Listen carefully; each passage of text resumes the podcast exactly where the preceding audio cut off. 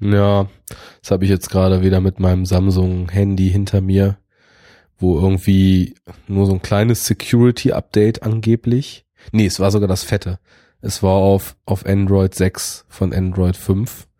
Und äh, ich habe an Funktionen nichts gewonnen.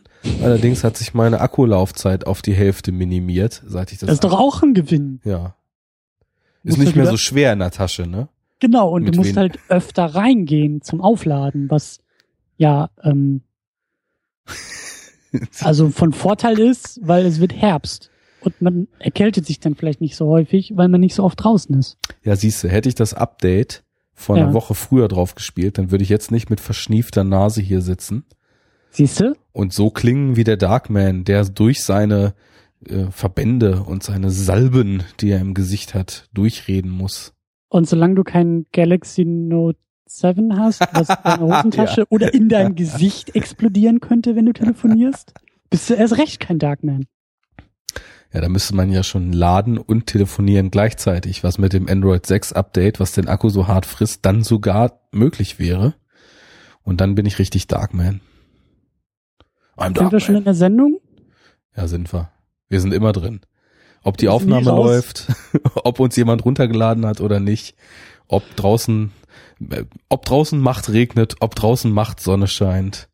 Wir machen Darkman Podcast. Jeden Tag, immer, von morgens bis abends. Herzlich willkommen, Arne. Ja, guten Tag, Christian. Ja. Ich grüße dich, ich grüße dich und Ich freue mich sehr, zurück. dass du dich aus deiner leeren Fabrikhalle rausbewegt hast, um mit mir gemeinsam eine zweite Haut für das Ohr unserer Hörer zu entwickeln. Sind wir jetzt beide Darkman? Also du, weil dir dein Handy im Gesicht explodiert und ich, weil ich in einer Lagerhalle wohne? Ja, natürlich. Wir können uns auch aufteilen. Einer muss immer mal der Verband sein. Oder ich dachte, einer ist Darkman 1 und einer ist Darkman 2 oder sowas. Ähm, nee, dann wären wir im Tag-Team ja Dark, Darkman 3. Das Ja, funktioniert stimmt. ja auch wieder nicht. Und um die Fortsetzung geht's ja gar nicht. Nein, darum soll es nicht gehen. Arne, Jawohl. wir sind, wo sind wir eigentlich? Wir sind im Jahr 1990. 1990. Ja, wir haben das Jahr noch nicht hinter uns gelassen, obwohl wir letztes Mal den äh, glorreichen Captain America aus demselben Jahr gesehen haben. Ja, und äh, wieder ist es so wie beim letzten Mal, dass wir gefühlt zwar einen Film haben, der 1990 veröffentlicht wurde, aber was inszenatorische Mittel, Stilistik und den Vibe des Ganzen betrifft, befinden wir uns schon noch in einer sehr, sehr charmanten End-80er-Phase. Oder in einer frühen 2000er Phase. ja, kommt drauf See, an, wie die. see what I did there? Ja, ja, ja, ja. Ja, ja. Denn dieser großartige Darkman ist vom großartigen Sam Raimi gemacht, der Ja. später dann auch äh, Spider-Man ins Kino geholt hat. Genau. Tja, Das waren seine ersten Gehversuche mit einem Man. mit seinem eigenen Man. Den hat er selber entwickelt und geschrieben. Ich habe äh, in der unfassbar intensiven Recherche, also während der Film lief, mal kurz Wikipedia aufmachen, ähm, gelesen, dass Sam Raimi eigentlich auch, äh, ich glaube, Batman machen wollte. Mhm. Oder, glaube ich, ähm, The Phantom, glaube ich. Mhm. Also schon bekannte Helden, existierende Helden. Dieser The Phantom ist ja, glaube ich, auch irgendwie aus den 40ern oder 30ern oder so. Der hat auch schon einen Ruf. Ja. Und äh, durfte er aber nicht. Und dann hat er sich halt seinen eigenen Helden entwickelt, den er dann auch stilistisch, inhaltlich eher an die Universal-Monster der 30er, 40er, also so diese Frankenstein-Geschichten und sowas, an, an, an diese Filme wollte er anknüpfen und dann ist eben dieser Darkman entstanden. Ja, gute Sache. Also ich meine, das ist ja schon wieder total stark in die Richtung, die du so, oder eben im Gegenteil zu der Richtung, die du kritisiert hast, von wegen Filme, die gemacht werden wollen und welche, die gemacht werden müssen und so weiter. Und wenn Sam Raimi da sogar sich selber Mhm. quasi so einen Helden ausdenkt, ich meine, er hat jetzt einen Credit bei dem Film für äh, Story und für Screenplay und hat eben auch das Screenplay ja schließlich auch noch mit seinem Bruder zusammengeschrieben, paar anderen Leuten auch noch, dann klingt das schon wesentlich mehr nach Herzensprojekt als, äh, naja, obwohl der Captain America letztes Mal, der hat ja auch eine sehr, sehr durchwachsene Entstehungsgeschichte. Da haben wir auch noch schönes Material in den Shownotes nachgereicht bekommen. Aber dann doch eher wie irgendwas, was dann so rausgehauen wurde. Das mhm. haben wir mhm. jetzt hier, glaube ich, dann doch mit etwas mehr Herzblut. Merkt man auch, finde ich. Mhm. Ja, da sind wir, glaube ich, auch schon bei der Frage, warum wir überhaupt diesen Film hier mit in die Diskussion geholt haben, warum wir den zu Beginn des Projektes in diesen Kanon, in diese Liste gesetzt haben. Denn, vielleicht sollten wir das auch nochmal kurz erklären, kann ja sein, dass Leute uns hier zum ersten Mal zuhören und sich wundern, warum wir zwei Eierköpfe jetzt irgendwie über Darkman ausgerechnet sprechen. ja. Wir sind ja hier auf der Suche nach einem filmischen Superhelden-Genre. Und natürlich ist dabei gleich die nächste Frage, wenn es dieses gibt, was wir jetzt einfach mal postulieren, wie sieht es aus und wer gehört dazu und wer gehört nicht zu diesem Genre. Und da arbeiten wir uns halt durch eine große Liste, die bei uns auf der Seite auf superherounit.de auch zu finden ist, als Kanon. Und durch diesen Kanon, den wir vorher aufgestellt haben, arbeiten wir uns halt durch, filmhistorisch. Und ich habe diesen Darkman einfach mal mit darauf gesetzt. Ich kannte ihn vorher auch noch nicht. Ähm, ist mir auch wichtig, hier auch neue Schätze vielleicht auch zu finden oder auch neue Nieten. Aber ich dachte mir, hey, das ist wichtig, das sollten wir uns mal anschauen, das sollten wir kennen, wenn Sam Raimi, und ich glaube, da nehmen wir keine große Diskussion vorweg, wenn wir jetzt schon mal sagen, dass der im Jahr 2002 in unseren späteren Folgen, die noch kommen werden, zu Spider-Man einfach genauso wichtig ist, wie wir vorher schon festgestellt haben, wie Richard Donner und Tim Burton. Also ich zähle Sam Raimi und seine Spider-Man-Filme zu ganz, ganz wichtigen Vertretern dieses Genres ähm, dann finde ich das halt super interessant, mal zu sehen, was waren denn so die ersten Schritte von diesem Regisseur in diesem Genre und dann auch noch mit einer eigenen Kreation. Wie du gesagt hast, das spricht natürlich für eine Leidenschaft, für ein Interesse an dem Genre, vielleicht auch für ein tieferes Verständnis dieser Motive, dieser Figuren und so weiter und so fort. Und deshalb habe ich den einfach mal mit auf die Liste gesetzt, weil ich wissen wollte, was Raimi da zwölf Jahre vor, vor seinem Spider-Man ähm, wie soll ich sagen, vor seinem Spider-Man-Riesenauftritt ähm, auf dieser Superheldenbühne eigentlich da so ein bisschen im Verborgenen oder zumindest für mich im Verborgenen gemacht hat. Ja, und ich würde das noch ergänzen darum, dass Sam Raimi ja äh, jemand ist, der natürlich, also die massenhafte Popularität dann tatsächlich mit seinen Spider-Man-Filmen eben erreicht hat, aber ja auch vorher schon reichlich Filme gemacht hat und ähm, sein, ich nenne es jetzt mal Kultstatus, auch wenn ich mhm. weiß, wie übel dir dieses Wort gern mal aufstößt, aber den hat er ganz klar. Äh, eben auch noch im Endeffekt schon für andere Filme als die Spider-Man-Reihe hatte. Und wenn man so sein Werk kennt, also zumindest so seine Spielfilme, die er über die Jahre so gedreht hat, es ging ja schon früh Anfang der 80er los, ähm, jetzt bei Darkman sind wir ja bei 89, 90 eben und äh, in den 90ern hat er dann ja auch interessante Ausflüge in den Western gemacht und in ganz andere Genres und dann plötzlich die Superhelden und ist dann danach zu seinen Ursprüngen im ja, absurd augenzwinkernden Horror dann auch wieder zurückgekehrt und hat danach einen Märchenfilm gemacht. Also der bedient halt total viel, hat aber immer eine Handschrift dabei. Und Regisseure mit Handschrift, die sich irgendwie versuchen, diesen Superhelden zu widmen, sind ja aus unserer Warte jetzt gesehen erstmal das Spannendste, was uns überhaupt passieren kann. Und da wären wir ja blöd, wenn wir das nicht mitnehmen. Auch natürlich aus den Vergleichszwecken. Äh, wir beide wissen ja, was wir von den Spider-Man-Filmen halten. Können wir mal kurz einen Plug machen. Äh, wer nicht noch drei Jahre warten will, bis wir darüber reden, der kann auch hören, dass wir da schon mal drüber geredet haben. Und insgesamt in dieser Sendung drei Jahre lang geredet haben. Also wer das jetzt hört und dann zu Ende ist, kommt sofort bei unserer nächsten Diskussion an. Genau, also einfach mal bei enoughtalk.de reinschauen, irgendwie äh, die, die Folge suchen über äh, frühe Superheldenfilme und die erste große Welle der Nullerjahre mit Schwerpunkt auf X-Men, Spider-Man und allem, was es da sonst noch so zu berappen gab. Ähm, mögen wir ja beide. Ähm, zu ja. Recht, wie ich finde. sind halt coole Filme. Und ich finde es einfach stark, dass trotz dieser groß angesprochenen Genrevielfalt und thematischen Vielfalt auch, die Sam Raimi jetzt hier über die, ja, mittlerweile über drei Jahrzehnte, die er Filme macht, abgedeckt hat, dass er dabei nie gänzlich seine ursprünglich etablierte Handschrift außer Acht gelassen hat.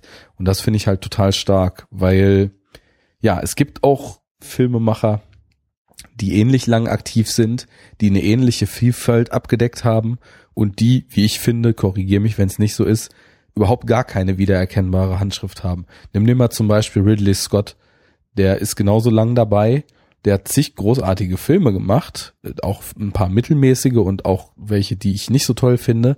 Aber woran erkennst du einen Ridley Scott-Film? Und äh, hier in dem Raimi-Film, ich weiß nicht, wie lang es dauert, fünf Minuten spätestens, bis die ersten, also wirklich eindeutig erkennbaren Merkmale, die das Ding, ohne dass man irgendwas gelesen haben muss oder wissen muss, sofort als Sam Raimi-Film qualifizieren, auftauchen. Das finde ich gut. Und schon wieder habe ich dich um dein Intro gebracht. Nö, du hast es wundervoll ergänzt, lieber Arne. Das ist, äh, ja.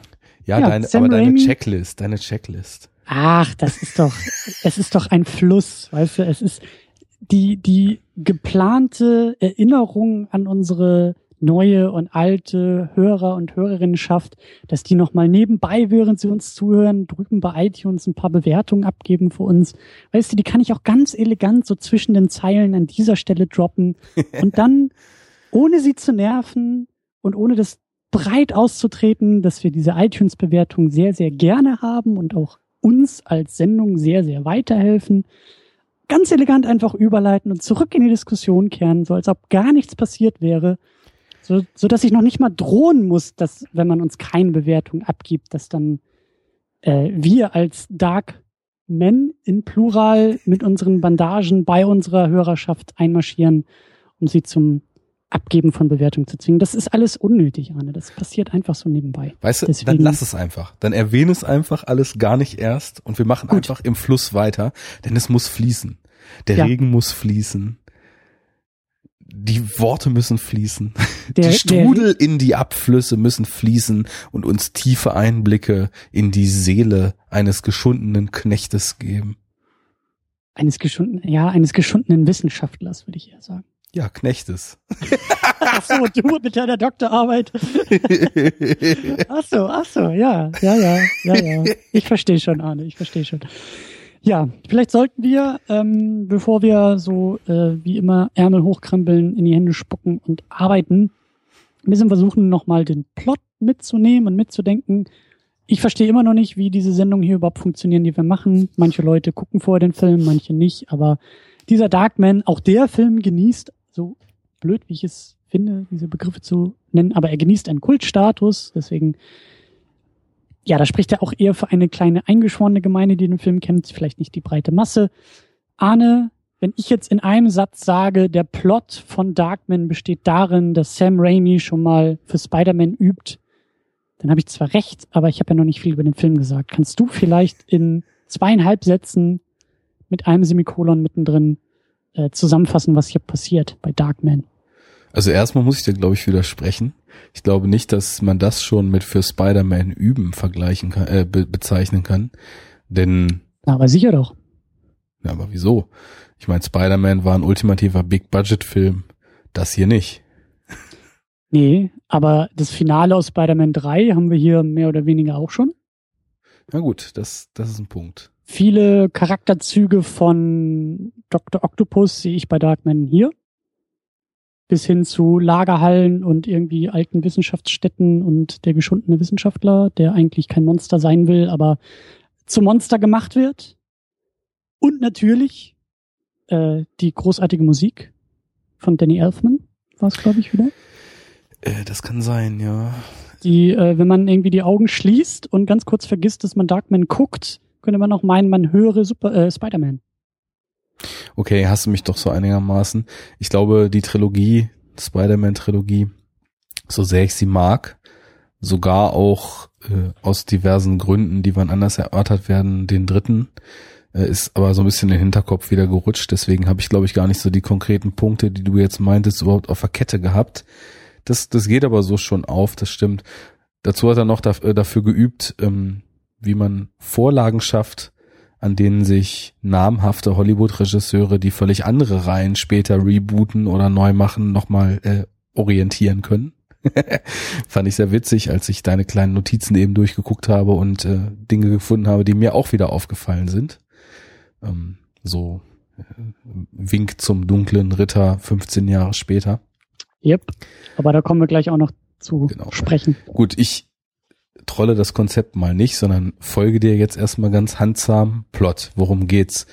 Wir haben einen Wissenschaftler namens Peyton, Nachnamen vergessen. Ja, no, ist auch egal. Pey Peyton, Westlake. Westlake, ah ja, genau. Gespielt vom großartigen Liam Neeson. Ja. Ähm, der ist mit seiner noch Freundin zusammen, führt ein schönes Leben. Sie albern rum am Morgen. Sie lieben sich unglaublich. Sie hat irgendwas mit Immobilien zu tun. Er ist Wissenschaftler und forscht an einem sehr, sehr coolen Projekt, bei dem es darum geht, aus Fotos oder irgendwelchen anderen Bildquellen generiert 3D-Modeling quasi zu machen und dann sowas wie vorgegriffen in der technologischen Entwicklung einen Biomasse 3D-Drucker zu entwerfen, der also künstliche Haut macht, genau in der Form, die man eingefüttert hat. Also es, das Anschauungsbeispiel am Anfang ist eine Nase. Hat aber das Problem, dass diese Haut sich immer genau nach 99 Minuten zersetzt. Ähm, ja, der Kickoff für das Ganze ist, äh, bei seiner bei seiner Freundin von äh, der großartigen Frances McDormand gespielt, habe ich noch gar nicht gesagt. Noch sehr jung. Ähm, die habe ich irgendwie auch aus den letzten Jahren, so gerade aus den ganzen Cone-Filmen, vermehrt so vor Augen noch und habe nur so gedacht, ach, so jung war die auch mal. Wie beim Leon Neeson auch, der ja nur so als knochiger Raubär jetzt unterwegs ist in letzter Zeit und als Wolf. als Wolf und als Racheoper. ja. Wobei ich ihn auch mag in den Rollen, da können wir vielleicht später nochmal so ein bisschen zu abschweifen, aber. Und natürlich auch bei Batman Begins ja den Ras Al Ghul gespielt hat. Oh ja. Genau. Also auch da schon wieder äh, Die Legion und so. of Shadows. Mhm. Der hat einfach eine mordsmäßige Präsenz, der Typ. Also das ist wirklich kein Wunder, dass der früher eben auch als so ganz, ganz vielversprechender, geforderter und dann eben auch äh, schon unglaublich gefragter Charakterdarsteller galt, weil der einfach, der ist da, der ist auf dem Schirm, der hat eine Präsenz, der hat eine unglaublich ja. vereinnahmende Stimme auch. Super Darsteller. Gut, also in der Firma von seiner Freundin Julie, die hat schon gewittert, dass da seltsame Deals vonstatten gehen und so ein paar Dinge, die nicht so ganz koscher sind, passieren. Er forscht eben an seinem Experiment. Sie kriegt dann mit, ähm, da sind so ein paar komische Absprachen und so ein paar illegale Gelder geflossen, wird noch versucht von ihrem äh, Chef äh, zu, bestochen zu werden. Er versucht, oh Gott, der Chef versucht noch sie zu bestechen. Und ähm, ja, dann nimmt es so, kriegen wir langsam die Info, es gibt da so eine Gangsterbande, die wollen, äh, oder nee, die Gangsterbande sorgt dafür, dass der Chef von ihr sein Bauprojekt irgendwo am Wasser umsetzen kann, wo noch einige Leute mit relativ rauen Methoden dazu gezwungen werden müssen, ihr, äh, ihren Grund zu verkaufen. Ähm, der Chef dieser Gangsterbande, ähm, von Larry Drake gespielter Herr Durant, sammelt Finger, die er seinen Opfern mit einem Zigarrenschneider abschneidet.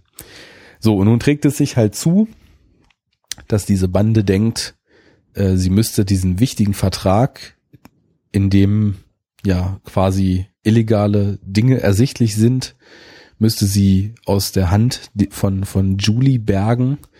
Sie heizen zum Labor, wo gerade, also wo die beiden zusammen auch wohnen. Er macht also Homeoffice, der Peyton Westlake, sozusagen.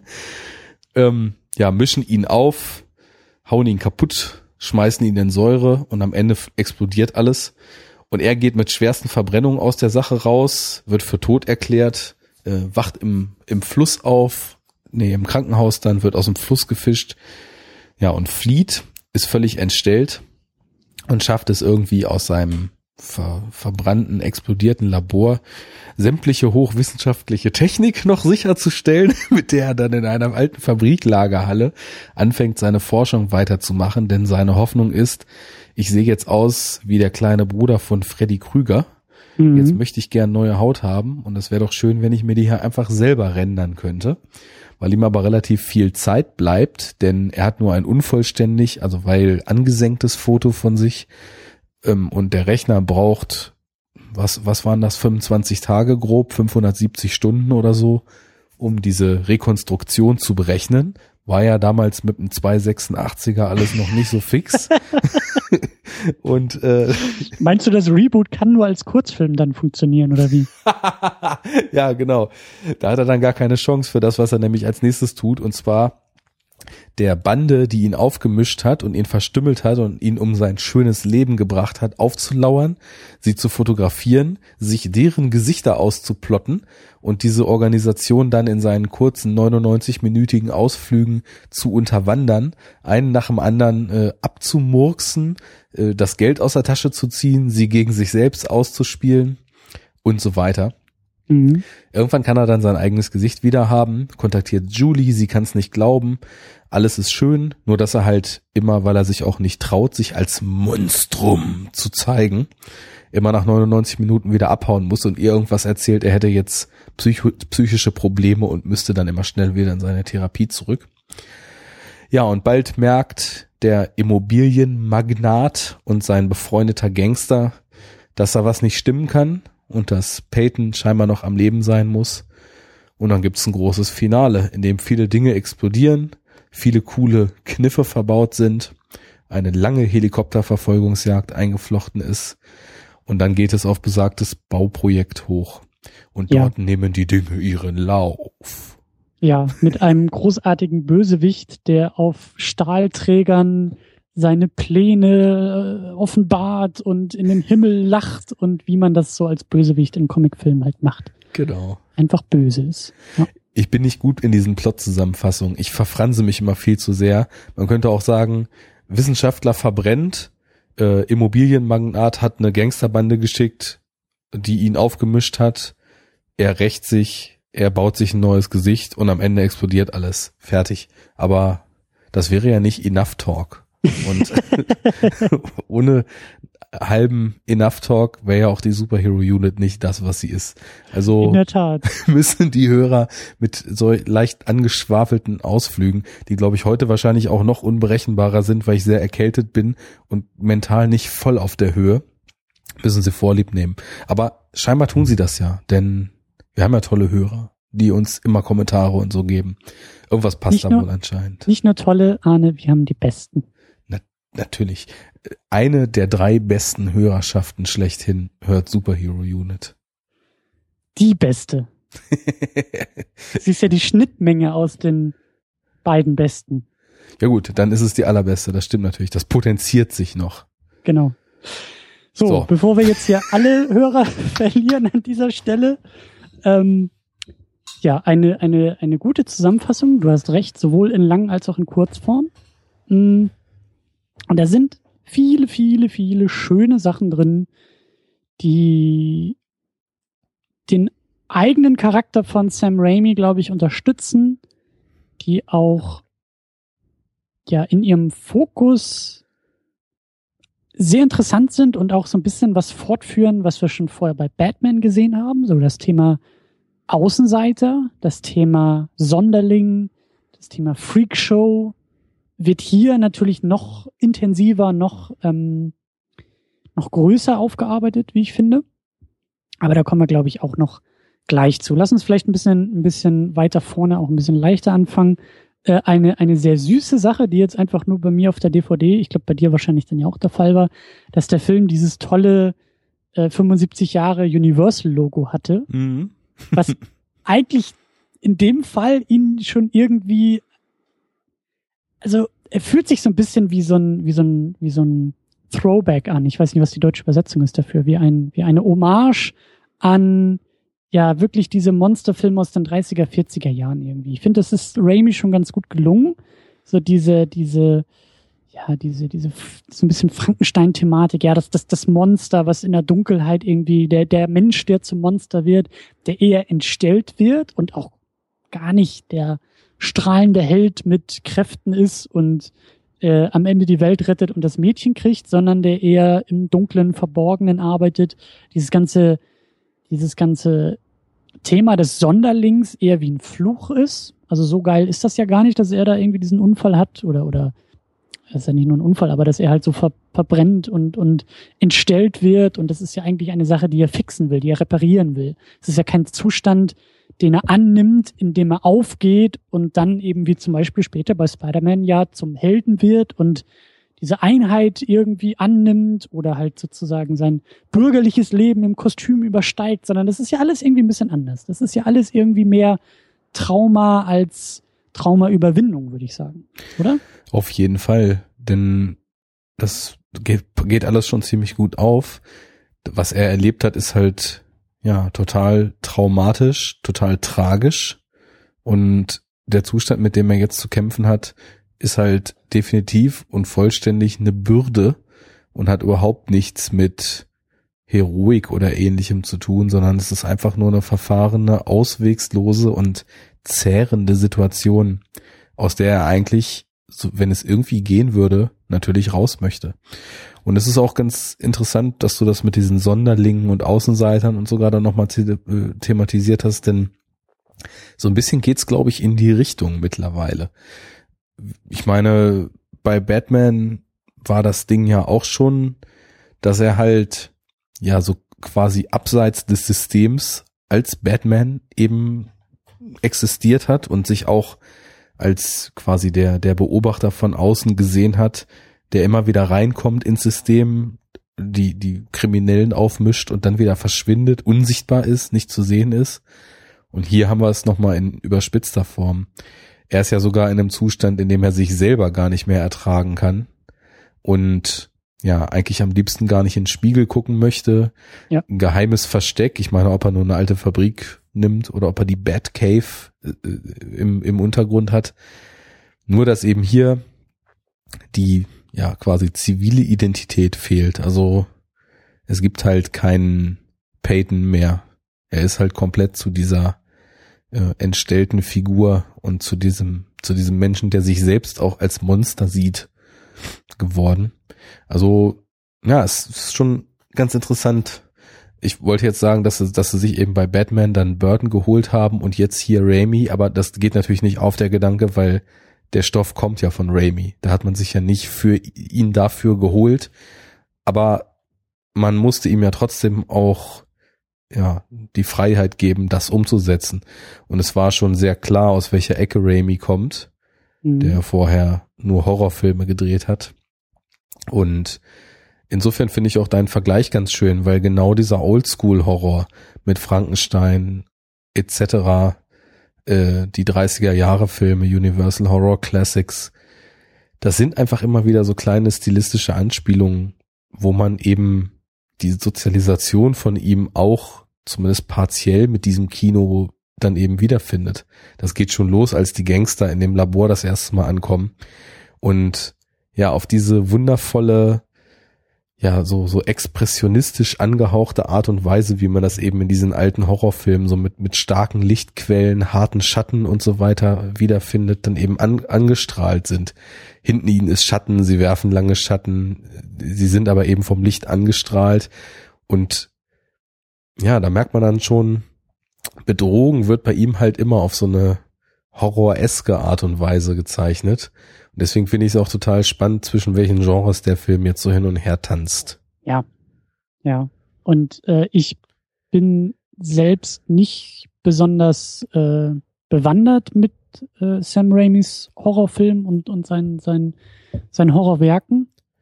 Aber was wir hier halt sehen, wird da wahrscheinlich auch drin sein, wenn nicht noch viel, viel mehr. Aber dieser, dieser wunderbare Wechsel zwischen Horror und Comedy. Ja. Der also eigentlich auf dem Papier nicht funktionieren kann. Du kannst dich nicht irgendwie, also das, das ist zu gegensätzlich. In dem Moment, wo du lachst, kannst du dich nicht irgendwie erschrecken oder fürchten. Und in dem Moment, wo du dich fürchtest, bist du ja eigentlich auch nicht unbedingt in der Lage zu lachen. Aber er schafft es halt eben, und das ist eben das Tolle dabei, die Absurdität, die im Horror eigentlich vorhanden ist, die unterstreicht er so schön. Und da kommt dann manchmal so ein Gag in völlig unerwarteter Form und also mir ging es an ein, zwei Stellen wirklich so, dass ich also ich habe mich nicht sonderlich gegruselt bei dem Film, aber eher in dieser Horrorstimmung war und dann aufgrund eines unerwarteten Kameraschwenks oder Schnitts einfach lachen musste, weil es zwar in diesem Horror, in dieser Horrorstimmung war, aber eben diese Absurdität dieses ganzen Genres noch ein bisschen unterstrichen hat. Und das ist, das ist sehr, sehr cool und für diese ganze Diskussion, die wir hier führen in diesem Superhelden-Kontext, sehr erfrischend. Total. Weil ich auch ich nicht weiß, ob wir das überhaupt irgendwann nochmal wiederfinden werden. Das, also äh, bei dem Fantastic Four Reboot aus dem Jahr, ich glaube 2015, 14, 15, ich glaube 15 war der. Ähm, da sehen wir so ein paar Anzeichen von, äh, hey, wir versuchen hier Horror-Elemente reinzuholen. Der Film ist ziemlich kaputt, weil das Studio den nachher kaputt geschnitten und produziert hat. Aber die großen Highlights dieses Filmes, die in diesem riesengroßen Autounfall namens Fantastic Four äh, vorhanden sind, sind Horrorelemente. Und deswegen, ähm, ja, auf jeden Fall spannend und interessant, was hier so für, für Stimmungen aneinander geordnet werden, nämlich Comedy, sehen wir, glaube ich, öfter nochmal, aber auch Horror und das in diesem Superhelden-Kontext. Ja, das ist halt eben komplett Raimis Stärke, weil egal was er gemacht hat, habe ich ja vorhin schon alles aufgezählt. Er hat halt in seinen frühen Horrorfilmen, die er jetzt auch ja noch vor Darkman gemacht hat, hat er einen Stil entwickelt.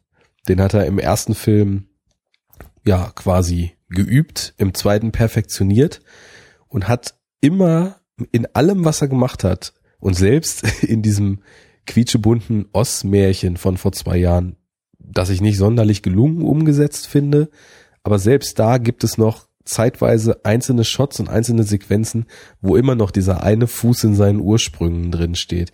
Und das ist nämlich so schön gemacht, weil äh, erstmal diese Kombination aus, aus Comedy und aus ja, Horrorelementen, die hat er von Anfang an drin gehabt und also wirklich auf eine Art und Weise, dass du zwischen brüllend komischen Szenen, die in vor Absurdität, Absurdität nur so triefen und also wirklich zum Schenkel klopfen und auf den Boden schmeißen lustig sind und Dingen, die so creepy sind, dass man wirklich mit zusammengekniffenen Innereien auf der Couch sitzt und sich sehr, sehr unwohl fühlt. Und diese Gratwanderung schafft er halt, ja, in seinen frühen Filmen absolut großartig. Und ja, hier ist es eben auch so. Hier, hier bedient er eigentlich was ganz anderes, weil ich meine, wir haben eher mehr oder weniger so ein, ja, so ein Rachefilm, Thriller wäre vielleicht übertrieben. Gegen Ende geht das ziemlich ins Actionfach.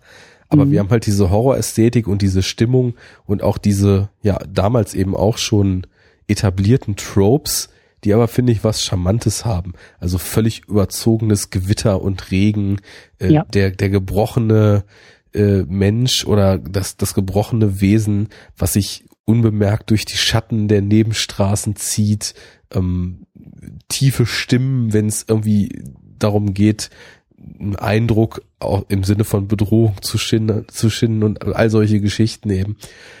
Das, das macht er halt total stark. Und ähm, kurz noch zu dem, was du gesagt hast. Es wird jetzt nicht das letzte Mal sein. Ich weiß nicht, ob du Spawn und Blade kennst du, glaube ich, beide noch nicht, oder? Kenn ich beide nicht, ne? Ja, das sind also wirklich Filme, die, glaube ich, sogar hauptsächlich im Horrorfach arbeiten. Ich meine, bei Spawn, das ist ja, der hat ja irgendwie so einen Pakt mit der Hölle oder so. Das kriege ich nicht mehr ganz genau zusammen. Fand ich auch nicht sonderlich gut damals den Film, aber zumindest ist das sehr, sehr stark in diesen okkulten und äh, Himmel-Hölle-Geschichten so verankert. Und Blade ist ja nun mal schon im Vampir-Metier, was man ja ganz klassisch sowieso schon immer überwiegend dem Horror zugeschrieben hat. Oder zu der Zeit eigentlich nur, dass es jetzt Vampirgeschichten gibt, die sich davon freimachen, wie Jim Jarmusch's Only Lovers Left Alive oder sowas. Äh, das ist ja ein ganz neues Phänomen, was den Vampir eigentlich jetzt von so ein paar Exploitation-Sachen aus den 70ern, wo dann eher Sexfilmchen mit Vampiren gedreht wurden, mal abgesehen. Aber das ist ja was, was eigentlich dann doch immer schon sehr stark dem Horror oder zumindest Gruselfach so zugeordnet wurden. Also wir werden das schon noch erleben, aber dann viel, viel straighter im Ton. Und genau diese Vielschichtigkeit in der Tonalität, die du jetzt hier eben gerade angesprochen hast, die ist sehr einzigartig, aber die liegt halt nicht am Stoff, sondern am Filmemacher. Und ja. ich mag den. Ich mag den Raimi, ich mag den Film auch aus verschiedenen Gründen. Hat mir jetzt nicht vollkommen weggeflasht, aber weiß nicht, auf einmal, auf der einen Seite ist so eine, das ist so eine komplett subjektive Ebene. hatte ich ja vorhin schon gesagt, so End 80er, das ist für mich auch so ein bisschen die Art von filmischer Sozialisation, als ich angefangen habe, so den Fernseher anzumachen, zu Zeiten, wo ich dann einfach auch so die Wahl hatte und rumgeseppt habe und auf Filmen hängen geblieben bin, die im Nachtprogramm auf irgendwelchen Sendern liefen. Da sahen die meistens so aus, weil auf irgendwelchen Privatsendern so Anfang, Mitte der 90er, äh, da wurden halt so B-Movies aus den 80ern und so hoch und runter gedaddelt. Deswegen ist das so eine Ästhetik, mit der, ja, da, da, da resoniert irgendwas mit mir schon, wenn ich das sehe. Ich musste auch gerade an diesen großartigen Moment denken, als da irgendwie diese Schergen hinter Darkman her sind und irgendwie sehen, dass er, glaube ich, in diese Lagerhalle reinrennt. Und dann kommen da so zwei Typen in Muskelshirts mit ihren Maschinengewehren in diese Lagerhalle rein und leeren einfach mal so einen kompletten Clip einfach in diese Halle rein. Ja, no. und das wird halt auch so richtig schön 80er-mäßig zelebriert, wo ich mir auch dachte, geile Taktik, aber so hat man das in den 80ern halt gemacht. So, man sucht nicht irgendwie nach seinem Opfer, sondern man ballert erstmal so in drei, vier, fünf aufeinander geschnittenen Shots so einen kompletten Clip irgendwie leer und dann guckt man mal, äh, wo, wo ist der Typ eigentlich hingelaufen. So. Ja, ich meine, äh, da kannst du sogar noch zurückrudern. Stimmt genau, was du meinst. Also das ist wirklich feinstes Predator-Vorgehen. Einfach mal, wenn man Geräusch hört, in alle Richtungen losholzen. Also ja. die Szene in Predator, das ist, glaube ich, auch eine meiner liebsten 80er-Kinoszenen. War dann Geräusch und dann fangen halt sechs Mann an, parallel mit Gatlin Guns und M16 in den Dschungel zu ballern, bis kein Baum mehr steht um sie rum. Ganz einfach. Und alle, die hören, dass die anderen schießen, stellen sie einfach daneben und ballern mit. so hat das halt ja. damals funktioniert. Aber man könnte sogar noch zurückrudern. Da, wo der Film losgeht, ist eigentlich schon alles klar. Weil ich meine, wir haben ja am Anfang so, ja. das Setup, dass eben die Gang von diesem Namen vergessen, ja, Anführer der, der äh, Bande in ein Lagerhaus kommt. Schon wieder ein Lagerhaus. Aber es war damals auch beliebt, ne? Also da hat John Woo hat auch immer nur in Lagerhäusern ballern lassen, nur dass dann noch die Tauben aufstiegen. Und äh, Lagerhäuser waren einfach, glaube ich, damals auch günstige und gut taugliche Schauplätze, um ja eben Action-Szenen zu drehen. Und dann kommt halt die Bande von Schergen da an, wird erstmal entwaffnet und es war sofort klar, welche filmische Entstehungsphase wir haben, als einer der Gangster entwaffnet wurde und Nunchucks dabei hatte. Also ja. da ist dann kein Zweifel mehr, wo wir uns hier befinden.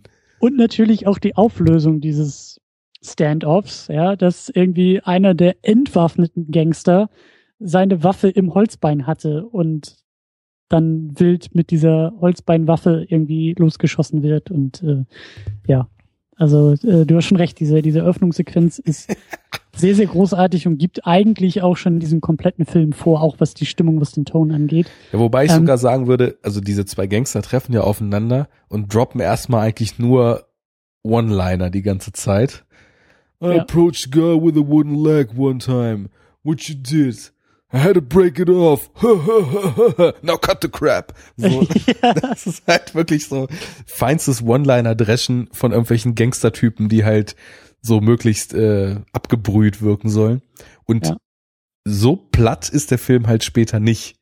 Denn also ich finde schon, dass er sich relativ stark bemüht, den ja auch seelischen Zwist und die seelische Gebrochenheit der Hauptfigur von Liam Neeson gespielt äh, dann eben auch Ausdruck zu verleihen und da schon in seinen Mitteln, ja, du siehst ihm halt die Zeit seiner Entstehung eben an, aber das ist nichts, was in irgendeiner Form wertend ist. Das ist einfach nur eine Feststellung. Ja. Ja. Und der ist halt nicht nur auf Schauwerte aus, sondern der versucht halt schon auch im Rahmen seiner Möglichkeiten, ist ja auch relativ kurz mit ziemlich glatt 90 Minuten, da schon ein gewisses Gefühl für die Figuren so zu erzeugen. Das schafft er auch ganz gut. Also ist ja. nicht nur One-Liner und Explosion. Und vor allen Dingen ähm, beweist Sam Raimi hier für mich ein, ein gutes Gespür für das Thema, für das Ausgangsmaterial, für, für Tropes, für all das, was irgendwie auch aus dem Comic-Bereich kommt und was eben Superhelden ausmacht. Wir hatten das vorhin ja schon ein bisschen angedeutet, so dieses, diese Außenseiter-Thematik, die, äh, also ich kann mir das in einem Alternativuniversum sehr, sehr gut vorstellen, dass Sam Raimi da da tatsächlich an die Rechte für Batman gekommen ist und wahrscheinlich auch einen sehr gelungenen Batman hätte machen können Ende der 80er Jahre. Ähm, Ich glaube, er war da auf einer ähnlichen Fährte auch wie, wie Burton mit, mit dieser Thematik. Aber ähm, zum Beispiel finde ich es total klasse hier, diese, diese, ähm, dieser Moment, nachdem er eben diesen Unfall hatte, aus dem Fluss äh, gefischt wird und dann ja in so einer anderen Forschungseinrichtung irgendwie aufwacht. Und äh, ja, da sind ja irgendwie, ich weiß gar nicht, was das ist, irgend so eine Intensivstation und er rotiert da irgendwie in so einer komischen Scheibe, völlig einbandagiert. Und dann kommen da irgendwie Fachärzte vorbei und dann wird so ein bisschen erklärt, so was jetzt, was ihn jetzt so besonders macht, was auch so ein bisschen so seine Kräfte oder zumindest ja aus diesem aus diesem Kräftekontext des Superhelden irgendwie äh, ähm, erwähnt wird, dass ja irgendwie diese diese Operation, die sie da an ihm gemacht haben, dafür sorgt, dass er kein Schmerzempfinden mehr hat, weil genau, er irgendwie die Nerven, Nervenbahn gekappt bei ihm. Ne? Genau und und dadurch spürt er keine Schmerzen mehr, was ihn natürlich jetzt nicht unverwundbar macht, aber natürlich dann so im Standoff vielleicht den einen oder anderen Vorteil äh, gibt. Aber äh, sämtliche sämtliches Adrenalin und sämtliche Emotionen halt dadurch umso stärker durch seinen Körper schießen und ihn halt eben später dann ja auch zu dem einen oder anderen Wutanfall verhilft. Aber diesen Moment fand ich irgendwie total klasse. Also Raimi wusste, dass er so ein paar Sätze irgendwie liefern muss, die die besondere Rolle von Darkman, von, von Liam Neesons Charakter irgendwie ähm, unterstreichen. Und das finde ich, hat er eben sehr elegant und auch da irgendwie wieder mit diesem, ich glaube, Sam Raimi ist so, ein, ist so ein richtiger Schelm, ja, mit diesem Augenzwinkern hat er es irgendwie wieder gemacht, weil es ist irgendwie, ich habe das Gefühl, er betont auch da so ein bisschen diese Absurdität eigentlich dieser ganzen Thematik. Ja, ist, der, er ja. schafft es halt voll gut, uns das nahe zu bringen und uns dabei so ins Ohr zu flüstern, du musst das jetzt nicht tot ernst nehmen hier alles. Genau. Aber trotzdem tonal irgendwie in einem anzukommen und nicht an der Oberfläche abzuprallen. Er schafft es eben auch, drin zu bleiben und trotzdem von außen zu kommentieren. Ja. Habe ich, hab ich so den Eindruck. Also er, er schafft es manchmal eben diesen Blick von außen oder diesen Abstand einzunehmen und sich dann zu fragen oder, oder uns irgendwie auch zu zeigen, also ja, das ist auch schon alles irgendwie ein bisschen albern und ein bisschen absurd und ein bisschen campy, was hier in diesen ganzen Stoffen so drin ist. Aber das heißt ja noch lange nicht, dass man das irgendwie ablehnen muss oder oder oder äh, als Parodie irgendwie machen muss, sondern dann geht er wieder diese Schritte rein und ist halt voll drin und entfaltet sich auch innerhalb dieses Regelwerks sehr sehr gut. Ich finde halt, er gibt oder wir, wir sprechen jetzt die ganze Zeit nur von ihm. Ich meine, am, am Skript waren ja vier, fünf Leute insgesamt und eben halt auch sein Bruder auch maßgeblich noch mit beteiligt. Und der dritte Bruder spielt ja mit, also die ganze Sippe ist, ist versammelt. Ähm, ich finde halt, dass sie die, die Dinge, die man tatsächlich hinterfragen sollte, über diese wenigen Sätze der Ärztin zum Beispiel total gut abhandeln. Äh, wenn wir die Nervenbahn nicht gekappt hätten, würde der Mann hier sein ganzes Leben lang nur noch vor Schmerzen schreien. Ja. So hat er keine Schmerzen mehr. Und Menschen, die aber keinen Schmerz mehr fühlen, kommen manchmal irgendwie in Mind States, dass sie sich zum einen isoliert und der Welt entrückt äh, fühlen. Total kurzes Statement, was wunderbar auch ja, nicht erklärt, aber damit resoniert, wie er auch aufgrund seines Äußeren später fast in so eine Art Depression, die, die sich dann so über Rache äußert, reinrutscht. Und auf der anderen Seite, das, was sie erzählt, kriegen so Anflüge davon, dass sie sich für unglaublich kraftvoll halten und so weiter. Und schon ja. ist sein Kampfesgeist erklärt. Sind paar Sätze, passt. Auf der anderen Seite hast du halt so diese Sachen, Damals wurden Filme ja, und das finde ich oft immer erfrischend, wenn ich Filme aus der Ära gucke, noch nicht mit diesem durch und durch eingeimpften, hyperrealistischen Anspruch äh, gefilmt. Heute bräuchtest du ja Erklärungen, wie kann denn das sein, dass seine Geräte noch funktionieren? Da brauchen wir jetzt irgendeine tolle Erklärung, wie er aus seinem explodierten Labor seine Geräte ins Neue kriegt und so weiter und so fort. Das sind aber alles so Sachen, wie hält sich Harrison Ford als Indiana Jones am U-Boot fest und kommt nach einem Schnitt später in den USA an? Das, das ist halt einfach egal. Das ist halt einfach so, das, diese Suspension of Disbelief, die einfach die, die Filme damals von einem verlangt haben und ja. einem eben auch gegeben haben. Also ich würde jetzt mich nicht auf die Barrikaden stellen und sagen, also das macht jetzt ja aber gar keinen Sinn, dass der überhaupt sein Labor wieder aufbauen kann. Ich finde aber halt einfach diese Erklärungen schön. Und ähm, da ist es dann eben auch so, ich glaube, da, da hat man sich schon Gedanken gemacht und an den richtigen Stellen nochmal so, so kleine Dinge die man vielleicht schon erklären sollte, tatsächlich erklärt, aber auch nicht so in your face.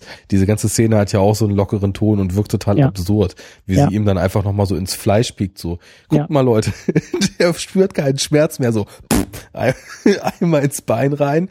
Ein anderer Mensch würde jetzt schon schreien, oh mein Stift, zieht's ihm wieder raus und weg sind sie so. ist halt einfach so locker fluffig, äh, nimmt man nicht zu ernst, äh, trägt aber trotzdem ganz elementar dann was bei für den Fortlauf. Aber ich, ich finde es eben auch so, so, so gut und wichtig, weil es weil's diesen, diesen Moment, diesen Moment braucht es ja eigentlich immer im Superheldenfilm. Also ob das jetzt nun Exposition in dieser Form ist, aber ja, erinnere dich irgendwie dran, später in Spider-Man, als sie da durch die, durch die ähm, durch diese Forschungseinrichtung ja laufen auf diesem äh, Schulausflug und dann ja auch nebenbei so erzählt wird, übrigens, wir kreuzen hier irgendwie mehrere Spinnen und die eine kann weit springen und die andere hat irgendwie gute Reflexe und die nächste ist super stark und dadurch versuchen wir die beste von allen Spinnen zu erzeugen. Übrigens, hier sind die zwölf Exemplare, äh, liebe Wissenschaftlerin, da sind nur elf. Oh, dann ist die zwölfte wohl gerade in einem Experiment.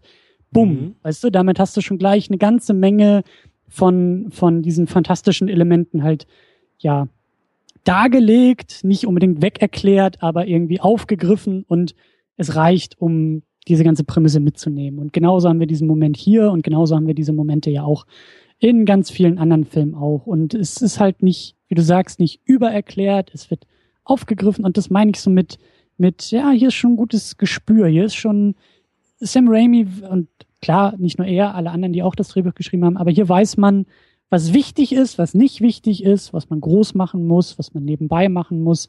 Und das ist schon mal so dieses ganze, ich glaube, dieses formelle Korsett eines Superheldenfilms. Und die haben da, ich weiß gar nicht, ich glaube, zwölf Versionen auch des Drehbuchs irgendwie geschrieben. Also das ist, deswegen sind da auch so viele Credits äh, bei, beim Drehbuch.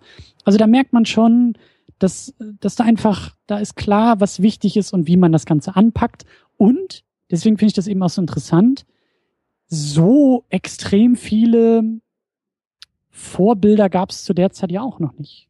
Das also wir sind im Sache. Jahr 90, wir haben jetzt hier unsere neunte Episode. Ist ja nicht so, dass wir sagen, ja klar, seit 20 Jahren laufen die Superhelden durchs Kino und haben schon irgendwie gezeigt, was, was geht und was gehen muss.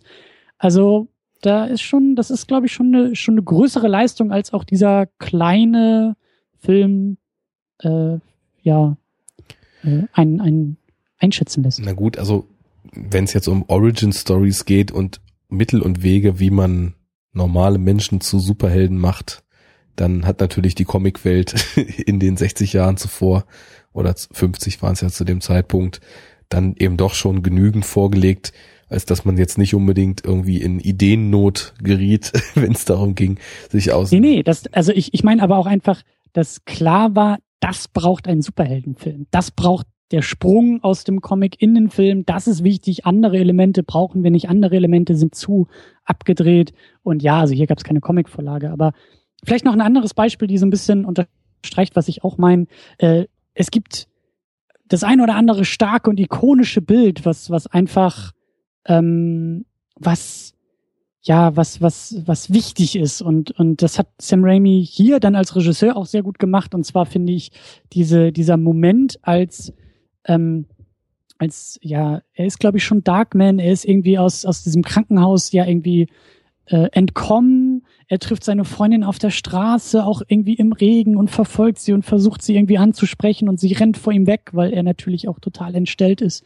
Und dann rennt er im tiefsten Regen, ja, die, die, der Asphalt, die Straßen sind zutiefst unter Wasser, es regnet wie blöde und er rennt durch so dunkle Gassen stolpert er irgendwie durch die Mülleimer und zieht sich so einen Trenchcoat aus dem Mülleimer, um den halt relativ lässig über sich rüber zu stülpen. Und das war wirklich so der Moment, wo ich da saß und gesagt habe, natürlich Sam Raimi, es braucht den Moment des Kostüms und dein Darkman ist jetzt nicht unbedingt irgendwie in Spandex und Latex und irgendwie krasser Maske und irgendwie noch äh, großem S auf der Brust oder irgendwelchen Fledermausohren. Aber auch da zeigst du mir, du verstehst, dass es diesen Moment braucht und du verstehst, dass dieser Moment so wichtig ist, dass du ihn so bildgewaltig wie möglich inszenierst. Und ich fand das, also nach wie vor, das ist total geil gemacht, dass dieser extrem krasse Regen, diese, diese, diese, diese kleine Gasse da im Dunkeln und diese Mülleimer, das sieht alles so geil aus. Und es ist so ein wichtiger und schöner und ikonischer Moment in diesem Film, dass ich da einfach davor sitze und nicke und sag, der Typ hat's verstanden, so muss man das machen. Ja, und ich würde sogar noch eine Ebene draufpacken. Er hat das mit dem Kostüm verstanden und mit der Heldwerdung und so weiter. Und er hat eben auch verstanden, dass ein gutes Kostüm irgendwie auch zweckdienlich mit der Identität des Helden so einhergeht. Ich meine, ja. wir haben bei Superman dieses auffällige, shiny, bunte, was halt direkt halt eben ankündigt, Superman ist da. Captain Americas Kostüm ist natürlich Stars and Stripes als Gummianzug oder als Panzeranzug oder wie auch immer, je nachdem welche Inkarnation man da eben hat. Bei Batman haben wir halt schon eher so diesen mhm. komplett schwarzen Look, der so mit der Nacht überblendet, der ihn so in den Schatten verschwinden lässt. Und hier ist es ja nun auch so, ich meine, er, er holt sich einen Trenchcoat und er holt sich einen Hut. So einen richtig schönen alten 40er Jahre Hut. Und mhm. da ist eben halt auch schon wieder so die nächste Inspirationsquelle zu erkennen. Darkman ist ja im Endeffekt wie so ein Noir-Detective unterwegs. Also ich meine, diese ganze dunkle Stadt, die ihn dann nicht mehr annimmt in den Sequenzen, sondern ihn ausstößt und als verlorene Seele durch die Gegend tappern lässt. Das ist ja auch alles sehr noir-mäßig. Und äh, gerade der Trenchcoat und der Hut und dieses sich unsichtbar machen dadurch, das ist ja so ein Noir-Thema. Und er ist ja jemand, der sich, wie vorhin schon gesagt, am liebsten gar nicht mehr selber sehen möchte und dass eben auch das Kostüm in Häkchen dann etwas ist, was ihn quasi so mit den Schatten überblenden lässt, ist halt auch eben total stark an der Figur orientiert. Ja. Und das ist eben auch noch so ein Punkt, dass es, da ist nichts random. Das haben wir jetzt mit der, mit der Erklärung der Kräfte schon durchgekaut. Jetzt ist es mit dem Kostüm und auch alles weitere, was passiert. Ähm, ja, das, da, da sind Gedanken reingeflossen und das ist eigentlich alles, was man möchte. Ja, auch äh, diese, dieses, dieses Lagerhaus, diese Forschungseinrichtung, überhaupt das Thema des Forschers, der zum in Anführungszeichen Superhelden wird, ist auch ein ganz klassisches Motiv. Ja. Ähm, ne, der, der, der Wissenschaftler, der, der kluge Kopf, der kluge Geist, ähm, dem etwas widerfährt. Und es ist irgendwie auch total cool, dass dieses äh, Element des Geheimverstecks, was ja eigentlich auch, ne, du hast schon erwähnt, die Batcave bei Batman, das gibt's ja auch immer wieder. Superman hat seine Festung der Einsamkeit und hier ist es halt auch irgendwie so eine Mischung aus beiden. Es ist so dieses, dieser Rückzugsort, es ist diese kaputte, zerstörte Lagerhalle, in der er vorher gewirkt hat, in, in die er wiederkehrt, in der er seine Experimente versucht und, und das ist äh, auch ja stark und wichtig und, und äh, einfach gut erkannt und gut umgesetzt irgendwie. Und es ist ja auch so, dass dieses zerstörte Äußere von ihm eigentlich nur in diesem Lagerhaus äh, Rückzugsort besteht, weil sobald er das sobald er quasi vor die Tür geht, ist er ja entweder als einer seiner Feinde getarnt mhm. und gar nicht mehr als die Figur, die er eigentlich ist, zu erkennen, oder er hat sich die Illusion seines alten Iches eben übergestülpt und ist quasi aber auch nur auf Zeit aus seinem neuen Leben ausgebrochen dadurch. Also, ja, das, das, dieses, dieses Ausblenden dessen, was er eigentlich ist und das so auf so einen räumlichen Ort wo, wo halt einfach so verdichtet ist, wie seine Lebenssituation sich verändert hat. Da forscht er an der neuen Haut, da sieht er so aus, wie er aussieht, da macht er seine Pläne.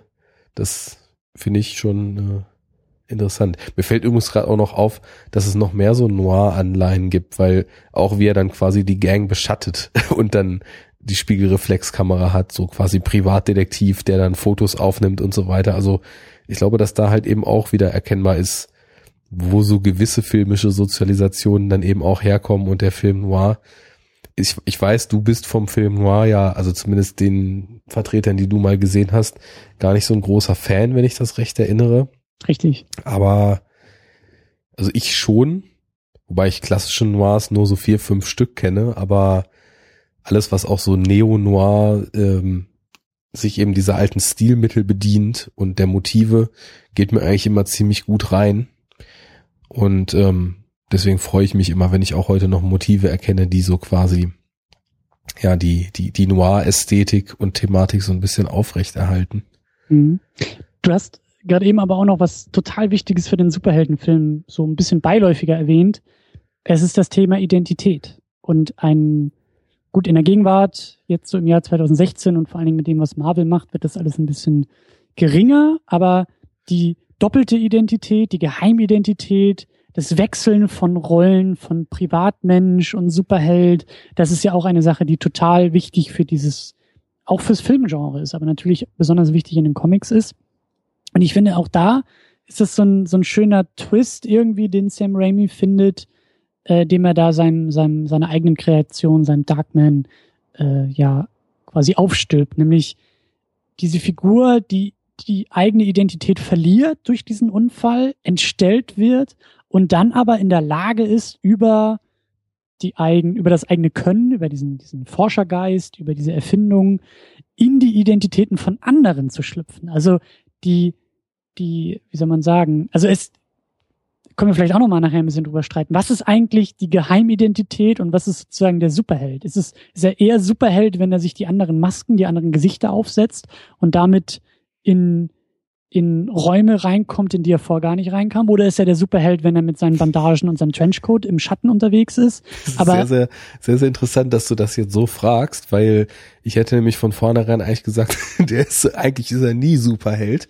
Weil auch das, auch das ist eigentlich eher auch meine Position. Ähm, Aber äh, es ist so, im, um in diesen Tropes, um in diesen Motiven zu denken. Ja, ja.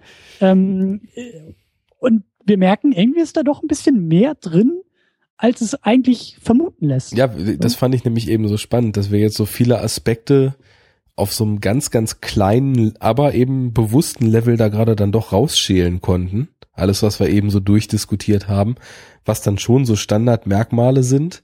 Insgesamt fühlt der Film sich aber trotzdem gar nicht so an, sondern eher wie so eine ganz kleine, etwas fantastisch angehauchte Geschichte und fertig.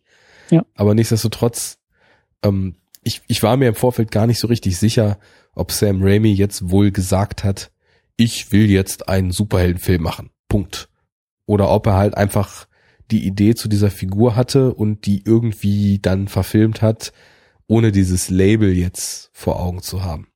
Mhm. Und äh, wenn du jetzt sagst, er wollte eigentlich Batman machen, aber hat Batman nicht gekriegt, dann ist es natürlich schon ein Indiz dafür, dass er tatsächlich versucht hat, auch bewusst seine Version eines Superhelden oder einer Superheldengeschichte oder etwas, das vielleicht auch zum Superheld erst werden könnte. Denn das ist auch wieder was, wenn wir jetzt schon wieder einen der Superhelden-Tropes ranziehen. Erster Film ist meist immer streitbar mhm. Origin. Wann wäre denn hier überhaupt eine Origin abgeschlossen? Und da würde ich dann sagen, eigentlich erst mit dem letzten Wort des Filmes. Insofern könnte man auch argumentieren, wir kennen jetzt die Sequels nicht. Wer weiß, was Darkman dann mit seinen Fähigkeiten, die jetzt nicht groß übermenschlich sind, aber ihm doch vieles ermöglichen, was andere Menschen nicht können. Wer weiß, wo es da noch mit hingeht und vielleicht wird er noch zum Superheld. Nur mhm. wir haben es nicht gesehen, weil die Heldwerdung erst mit dem letzten Wort des Filmes vorbei ist. Ja, ja. Guter Punkt. Vielleicht, hoffentlich haben wir Leute, die zuhören und die Fortsetzung kennen. Fortsetzungen haben wir auch ein bisschen ausgeklammert, weil es dann so, glaube ich, Direct-to-DVD-Fortsetzungen waren und Raimi da auch gar nicht mehr groß involviert war und äh, das ein bisschen, ja, irgendwie so eine Stufe drunter passiert. Aber ja, ich will eigentlich auch diesen, diese Diskussion um den Superheldenstatus, lass uns den vielleicht noch einen Tick nach hinten verlagern. Mhm. Weil ich glaube, dass wir noch ein paar Punkte mitnehmen müssen, bis wir da an, ankommen können. Ähm, und zwar ist es dieser Showdown. Also auch da diese große Actionsequenz, diese Helikopterverfolgungsjagd, könnte man natürlich auch in so formale Aspekte des Superheldenfilms irgendwie einordnen. So, da hatte ich ja auch immer mal wieder angedeutet, da muss halt irgendwie, es muss halt knallen. Es muss halt irgendwie auch äh, oder es muss nicht, aber das tut es oft. Es knallt oft, es geht oft groß zur Sache, es geht auch oft irgendwie mit Action zur Sache. Und äh, obwohl dieser Film ja auch relativ klein und auch relativ ähm, kleinspurig produziert wurde, gibt's dann aber doch nochmal so diesen, diesen, diesen großen Showdown, der über diese Helikopterverfolgungsjagd vorbereitet wird und dann eben auf diesen ja, Immobilien, in, in, im Bau befindlichen Immobilien denn ähm, den absoluten Höhepunkt findet. Und da, besonders da in diesem, in diesem letzten Showdown, dann wieder ähm, in diese, ja, Superhelden, in dieses Superheldenschema auch durchaus wieder verfällt. Wir haben seine Geliebte, die irgendwie entführt wird von den Bösen. Wir haben diesen bösen äh, Immobilienheini und die Gangster, die da irgendwie hinter ihm her sind und am liebsten sie vom Hochhaus schmeißen würden. Und ich meine, sie fällt ja dann auch vom Hochhaus und spätestens dann sind die Parallelen zu Spider-Man erkennbar, wenn er sich da auf diesen auf diesen auf diesen Kranhaken da irgendwie wie so wie so ein Spider-Man durch die Gegend schwingt und sie auffängt und so. Ähm, also da passiert eine ganze Menge rein formal, rein, rein vom Aufbau her, was wir eben auch in Superheldenfilmen, nicht nur in Superheldenfilmen natürlich, aber auch da dann irgendwie finden, so diese Action-Tropes und am Ende wird dann irgendwie, ja, am Ende ist alles gut, weil zumindest sie ist gerettet. Ja, und man kann sogar noch ein bisschen weiter spinnen. Es ist ja nicht nur sie gerecht, äh, gerettet, wenn wir das Ganze jetzt auch mal über diesen formalen Aspekt der Rache-Story uns mal angucken. Er rächt ja nicht nur sein eigenes Schicksal, im Grunde genommen verhindert er ja auch mit dieser ganzen Geschichte am Ende, oder ich weiß nicht, ob es stoppt, aber er geht auf jeden Fall zwischen durch diesen ganzen Großbau, der da passiert, den der Magnat da angeleiert hat und der ja eben auch nachweislich, ich weiß nicht, wie viel wir da in der Box sehen, aber mindestens zehn Leute ihre Finger und wahrscheinlich auch ihr Leben gekostet hat. Also insofern rächt er ja im, im Grunde genommen auch alle Leute mit, die bei diesem Bauprojekt dann eben um ihr Eigentum, ihr Leben oder ihre Finger geprellt wurden. Mhm. Und vielleicht kann man, da muss man schon ein bisschen Vorstellungsvermögen mit reinbringen, aber dann da sogar sich so ein bisschen so diese Scale reindenken, die mir zum Beispiel jetzt, um das auf eine größere Ebene zu hieven, nochmal gefehlt hat, weil das alles in meinen Augen eine sehr, sehr kleine Geschichte war. Eine sehr persönliche Geschichte. Ja, genau. Ne? Mhm. Sehr am, am Leid und Innenleben der Hauptfigur orientiert und ja, auf, auf dessen Leben eben zugeschnitten. Mhm. Ja. Und was ich auch so interessant finde und was dann eher wieder wie so ein, wie so ein Kommentar, wie so ein, wie so ein Spin, Augenzwinkern, was auch immer, vielleicht eher wieder so dieser Raimi, der so ein bisschen mal kurz rausgeht aus diesem ganzen Superhelden-Thema, um es von außen zu kommentieren, ist halt dieser, dieser, er ist ja kein Twist am Ende, aber diese Elemente, bei denen, ja, ich glaube, Darkman aus, da wird aus diesem, aus diesem Wissenschaftler, wie hieß er nochmal, aus Peyton, wird da tatsächlich Darkman, hast es ja gerade eben auch so als diese abgeschlossene Origin Story, als diese Heldwerdung in Anführungszeichen sehr gut bezeichnet. Er entscheidet sich dann ja auch für etwas. Und er entscheidet sich gegen das Leben dieses äh, Mongols, gegen dieses Immobilienheinis, weil er packt ihn ja, also er hat ihn ja irgendwie da zu fassen an den Füßen. Und der Typ sagt ja auch irgendwie sowas von, ah, du hast doch eh nicht irgendwie den Mumm, mich hier fallen zu lassen. Also komm, lass uns das jetzt hier irgendwie beenden und so. Und dann lässt er los, lässt diesen Typen da in seinen Tod fallen und schwingt ja, glaube ich, am Ende auch noch irgendwie so eine Rede und sagt dann ja, glaube ich, auch irgendwie sowas wie äh, I am Darkman. So, I'm, I'm not this guy anymore, I'm Darkman. Und er entscheidet sich ja, glaube ich, auch ge äh, gegen seine Freundin, gegen die Liebe, gegen seine eigentliche Motivation und scheint dann ja in diesem, in diesem, in dieser Außenseiterrolle aufzugehen und ich habe es eben so in den Show Notes äh, notiert und das hattest du vorhin auch angedeutet. Das ist natürlich ganz klar so ein Vibe, den wir auch später dann bei Dark Knight haben. Ne? Dieses, er ist nicht der Held, den wir brauchen, aber der Held, den wir verdienen oder irgendwie sowas. Ne? So dieses, ja, dieser, dieser, dieser angekratzte, ja, dieser dunkle Ritter eben, der einfach ja irgendwo schon das Richtige tut, aber nicht unbedingt der Richtige ist, nicht unbedingt der Gute und das Gute großgeschrieben vertritt, sondern eher ja auf seine Art Gutes tut. Und ähm, das äh, finde ich ist für das Jahr 90 in diesem Kontext, in diesem Superheldenfilm auch so eine kleine Spitze, die wir vorher noch gar nicht so gesehen haben. Absolut. Also erstmal fand ich die Parallele wirklich schön, weil gerade so dieser Dialog aus dem Off am Ende, der dann so auf den letzten Worten mit dem Namen des jeweiligen Helden endet. Bei Dark Knight ist es dann tatsächlich A Dark Knight und dann sieht man ihn nochmal auf seinem Motorrad und hier ist es dann Call Me Dark Man und ja. äh, dann haben wir den schönen Cameo von Bruce Campbell noch, ja. ähm, der nie fehlen darf, wenn Raimi involviert ist, was ich sehr knuffig finde. Ähm, ja, das, das äh, ist ja auch so eine Note, die eigentlich dann ankündigt, jetzt, jetzt passiert hier erstmal was und jetzt geht's eigentlich erst richtig los. Naja, ich weiß nicht, ob das dann hier so gut aufgegriffen wurde mit Darkman 2, Durants Rückkehr. Darkman and Durant return and they hate each other as much as ever. this time Durant has plans to take over the city's drugs, uh, drug trade using high-tech weaponry. Darkman must step in and try to stop Durant once and for all. Keine Ahnung. Das klingt dann doch eher nach ziemlichen Schund. Und vor allem, als ob es einfach nochmal dasselbe ist wie vorher. So Sequel halt. Aber ähm, Play it again, Sam. Genau. Im Großen und Ganzen ist mir jetzt, habe ich jetzt den Faden verloren, was ich eigentlich antworten wollte auf das, was du gesagt hast. Man verzeihe es mir. Ich bin high on Nasenspray. Noseman. Cuffman. Snort und Cuffman. Ja. Ja, ich glaube, ich glaube, wir sind, wir sind damit auch bei dieser ganzen Diskussion angekommen, die wir, die wir immer so am Ende dieser Ausgaben führen. Ich will aber vorher noch auf was anderes. Das, okay. Jetzt weiß ich es nämlich auch wieder. Ich habe zwar im Vorfeld eben, bevor ich angesetzt hatte, keine Ahnung gehabt, wie ich da hinkomme und habe dann losgelabert, bin tatsächlich nicht dahin gekommen. Was ich noch sagen wollte.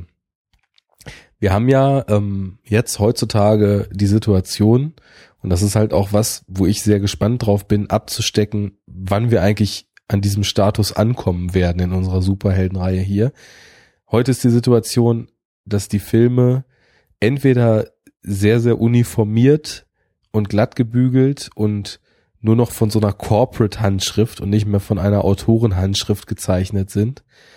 Ähm, oder sie haben noch eine Handschrift und die Corporates kriegen, was jetzt gerade echt viel passiert, dann Angst und versuchen das Ganze dann eben noch glatt zu machen, weil es zu viel Handschrift hat.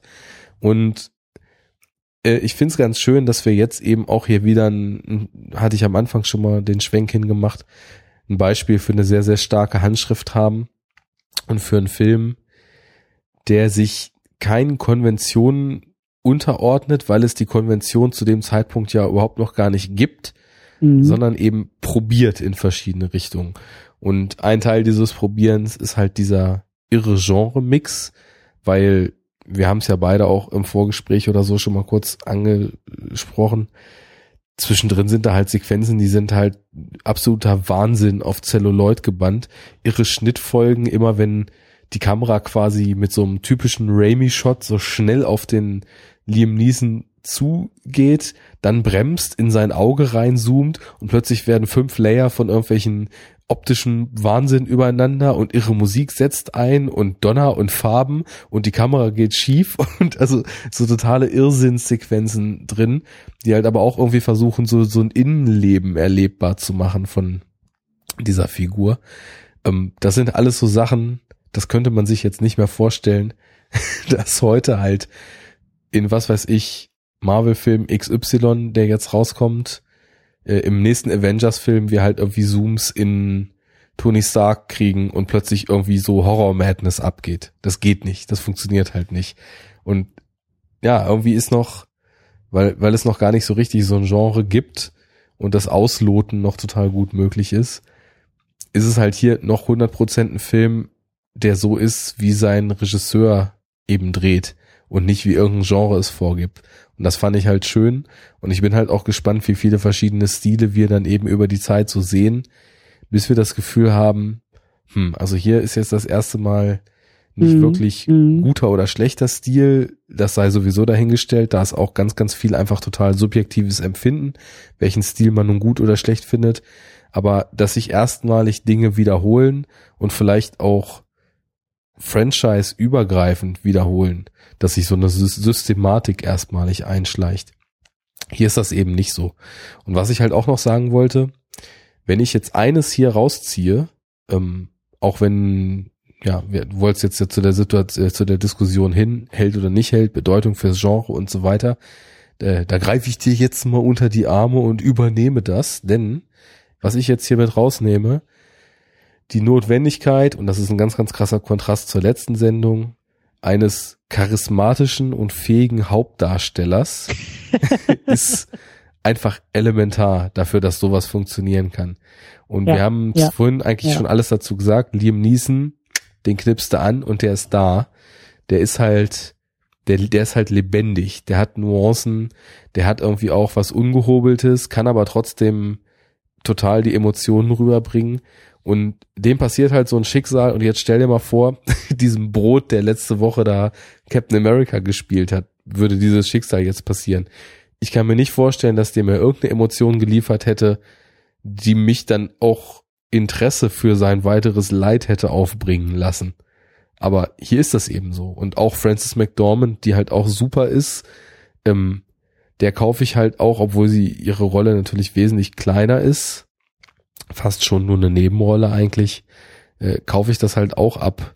Die Verzweiflung und dann die, äh, die Fassungslosigkeit, als er wieder in ihr Leben tritt und ja. so weiter. Aber das greift eigentlich auch das auf, ähm, was ich ja auch letztes Mal so meinte, so dieses Mantra, Filme, die gemacht werden wollen, Filme, die gemacht werden sollen.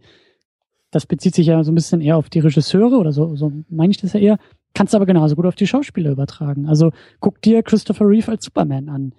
Mhm. Also zumindest im ersten, in den ersten beiden, eigentlich auch im vierten noch, so, so schlecht wie dieser Film ist, aber Reeve wollte diese Rolle. Und Reeve hat dadurch diese Rolle auch, auch ausgefüllt und erst zum Leben erweckt.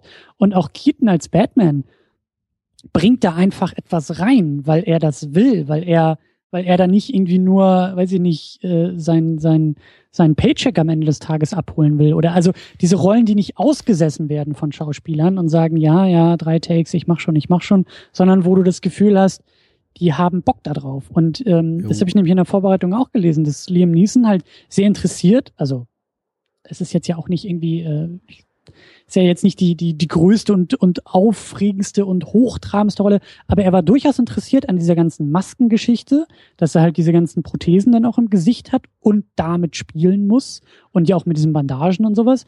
Und ich glaube, oder ich unterstelle zumindest, dass man das irgendwie auch an seinem Spiel merkt. Also das ist, er hat Bock auf diese Rolle. Er hat Bock auf diese Rolle, er hat, er hat Lust, sich als Schauspieler in etwas auszuprobieren. Jo. Und äh, das hat ihn, glaube ich, auch zu diesem Projekt geholt. Und da stand nicht irgendwo jemand im Rücken und hat gesagt, hier, äh, hier sind deine 20 Millionen und am Ende des Tages hast du die und der Rest ist dir egal, sondern äh, ich glaube schon, dass da irgendwie äh, eine größere Motivation irgendwie auch dabei war. Und ähm, das ist, das ist wichtig und vor allen Dingen gut, dass du das auch so sagst, weil das ist auch wichtig in diesem Genre, was ja eigentlich auch immer wieder mit Masken arbeitet oder mit, mit Verschleierung, mit Maskierung, mit Entstellung. Also es passiert ja eigentlich immer irgendwie was.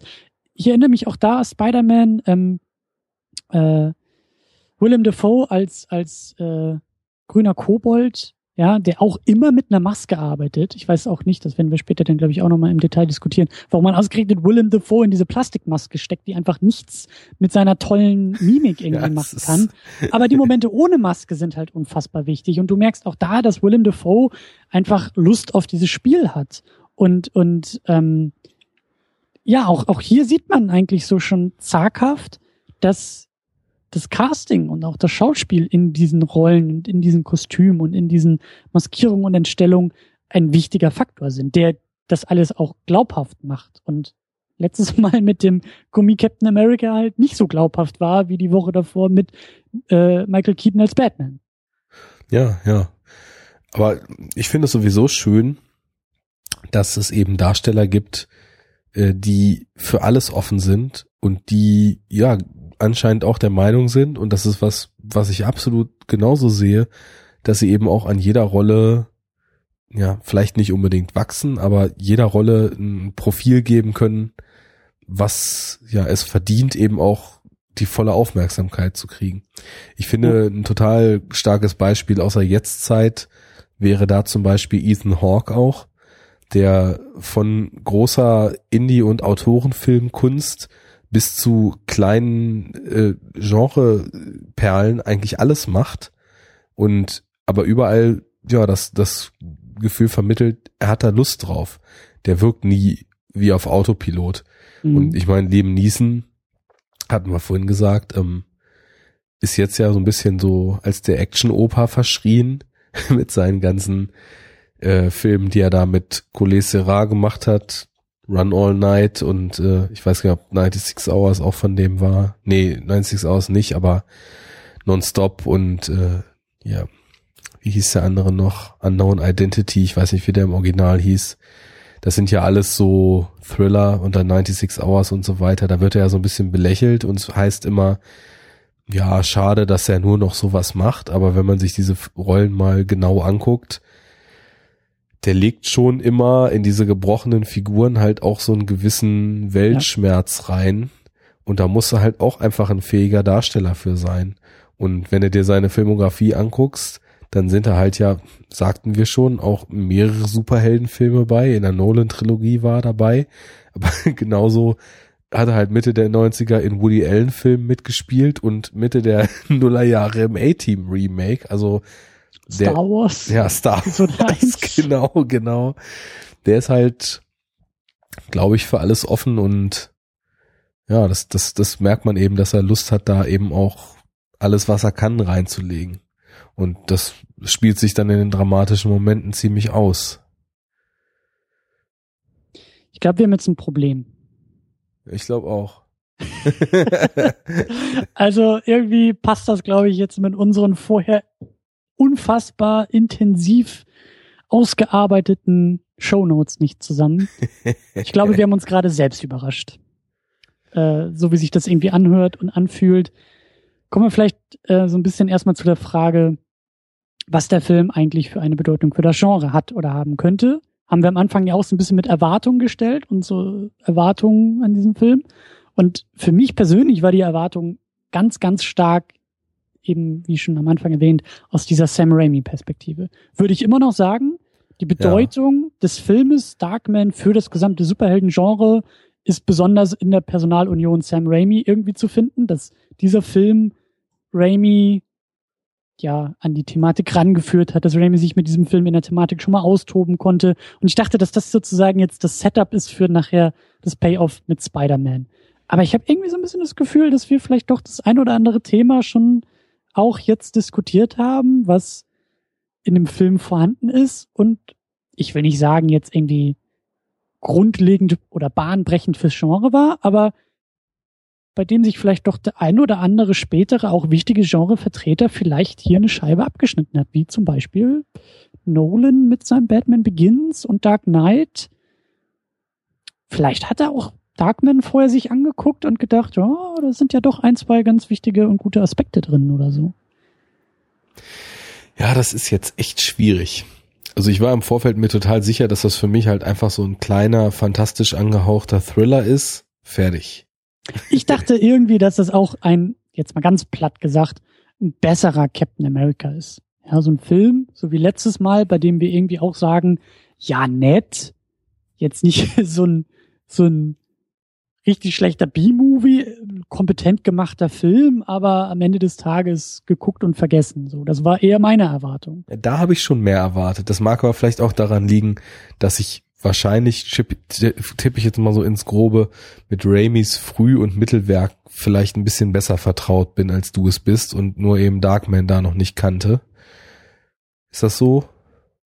Äh, ja, ich, ich, ich kenne das Frühwerk nicht, aber ich dachte auch eher ähm, auf dieses Superhelden-Thema bezogen, eher äh, forgettable. Also klar, Raimi, da waren meine großen Erwartungen drin, und ich dachte, okay, da, den Film muss ich jetzt mehr übers Knie brechen, um da irgendwie äh, schon zu erkennen, was er später mit Spider-Man vorhat. So, große Überraschung. Ich finde, bis hin zu einzelnen Einstellungen, bis hin zu einzelnen Motiven, bis hin zu einzelnen Sets ist dieses Ding schon eine krasse Blaupause für das, was später mit Spider-Man kam. Aber da muss, man muss das halt immer aus zwei Richtungen sehen wir interpretieren jetzt natürlich aus unserer Sichtweise hier unheimlich viel rein. Man könnte auch sagen, ja, der rennt da in Bandagen durch den Regen und klaut sich halt einen Trenchcoat aus dem Mülleimer, damit er nicht ganz so nass wird, anstatt dass sich ein Superheld das Kostüm äh, sucht. Man kann auch sagen, ja, nichts in Spider-Man ähm, sieht so aus, wie es aussieht, weil es Darkman gab und weil Raimi sich im Superheldenfach vertraut gemacht hat,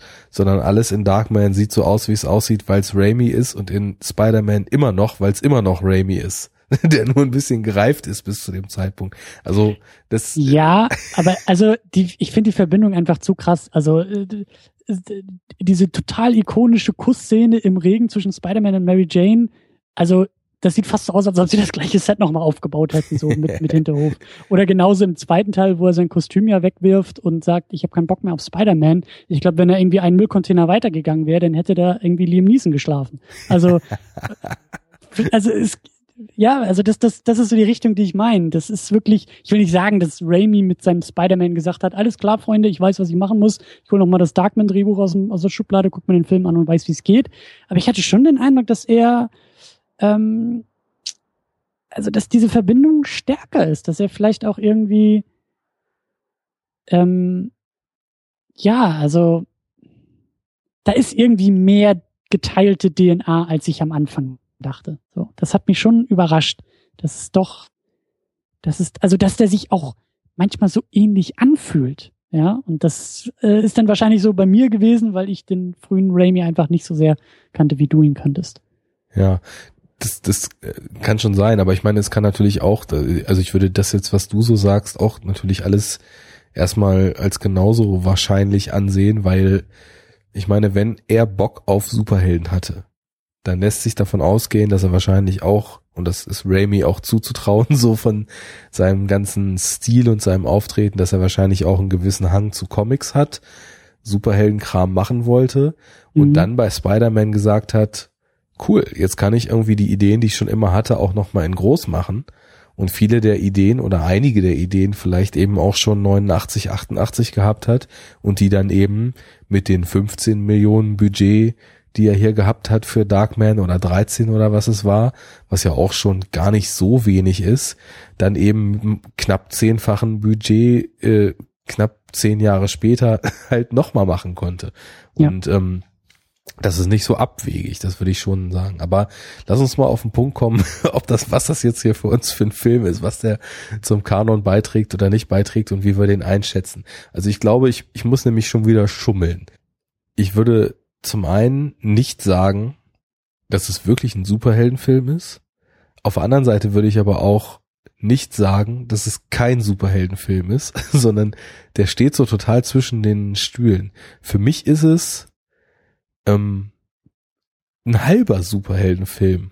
also es ist im Endeffekt ein Film, den man als die Origin zu etwas, was tatsächlich mal ein Superheld werden könnte, ansehen kann. Nur, dass dann eben der Payoff fehlt. Weil, wenn jetzt, sagen wir mal, das Ding ist ja ganz gut gelaufen damals, Jetzt hätte man Raimi das doppelte Budget gegeben und hätte gesagt, so, jetzt zeig uns mal, was dein Darkman hier kann. Mhm. Dann, weißt du, da funktioniert eins nicht so richtig ohne das andere. Ja, ja, ich, ich verstehe schon, was du meinst. Der Film. Der hätte noch mehr kommen offen. müssen, genau, genau. Ja, ja, ja. Ja, ich, ich bin, also ich bin auch sehr unentschlossen. Also ähm, ich bin überrascht, ich glaube, der Film hat über Sam Raimi hinaus, über die Tatsache, dass Raimi später auch Spider-Man gemacht hat und sich hier schon mal versucht in einem Genre, darüber hinaus hat er, glaube ich, ein bisschen mehr Bedeutung für Genre. Also ich glaube schon, dass der irgendwo auch, ja, so als Kultfilm, als, als äh, Vertreter für Liebhaber und Kenner in diesem Genre gut funktioniert, weil, wie wir auch erwähnt hatten, also da sind, glaube ich, noch andere Aspekte in diesem Film, die wir später wiedersehen, die aufgegriffen werden, die kommentiert werden, die hier auftauchen und eigentlich zum Genre gehören, würde ich sagen. Ähm, mhm. das finde ich schon mal interessant. Also der Film hat eine größere Bedeutung als einfach nur, weil Sam Raimi. Bei der Frage, ob er dazugehört, ob es ein Superheldenfilm ist, bin ich aber auch unentschlossen und tendiere eher dazu, dass ich sage, nein, obwohl er wichtige Sachen tut, obwohl er wichtige Sachen und wie auch schon dutzendfach erwähnt, obwohl er durch diesen Regisseur und, und äh, der auch das Drehbuch mitgeschrieben hat, einfach ein krasses Gespür für dieses ganze Genre liefert, fehlen mir doch auch noch ein paar Aspekte. Also, ähm, wie du auch sagst, er lässt zu viel offen. Es ist ähnlich wie bei Howard the Duck die Frage, ob das überhaupt irgendwas mit Konzepten von, von Superheld zu tun hat oder er unser Protagonist, unser Held ist und ob die ganzen Elemente des Monsterfilms nicht viel zu sehr überwiegen. Also Genau. diese, diese ja, Außenseiterrolle und, und so weiter und so fort. Also da, da bin ich, glaube ich, eher, da würde ich den eher einordnen. Also es ist ein, es ist ein Monsterfilm, es ist ein guter Monsterfilm, es ist ein guter, es ist auch eine gute Hommage an Film Noir und an die Monsterfilme der 30, 30er, 40er Jahre. Ebenso eine Hommage an den Superheldenfilm, der viel später sich noch mehr entfalten wird. Ähm, ich finde ihn so als, als Randerscheinung sehr wichtig und sehr interessant. Er ist, er ist irgendwie, er ist eine bedeutsame Fußnote. Er ist nicht, er ist nicht, er gehört nicht wirklich zum Haupttext dazu, aber man kann ihn auch nicht weglassen. Ja, und ich glaube, in dem, gerade in dem Kontext zu Spider-Man kann man schon sagen, alles, was du meintest, gerade trifft zu. Das ist einfach, ja, wie so eine frühe Fingerübung, die in den Grundmotiven vielleicht schon dem ähnelt, was später nochmal kam, aber dann doch eben noch vor allem auch Skala vermissen lässt. Wir sind uns ja immer noch nicht so ganz einig, was so auf dieses Superheld, Superkraft etc. Na gut, eine Superkraft kann man definieren, aber was macht nun den Superhelden eigentlich aus? Da bin ich mir selber auch noch nicht ganz grün. Gerade weil wir jetzt außer den offensichtlichen, wie Batman und Superman und so weiter, auch noch nicht so richtig viel Vertreter hatten, wo das nun fragwürdig war. Ich meine, Howard the Duck, das war klar.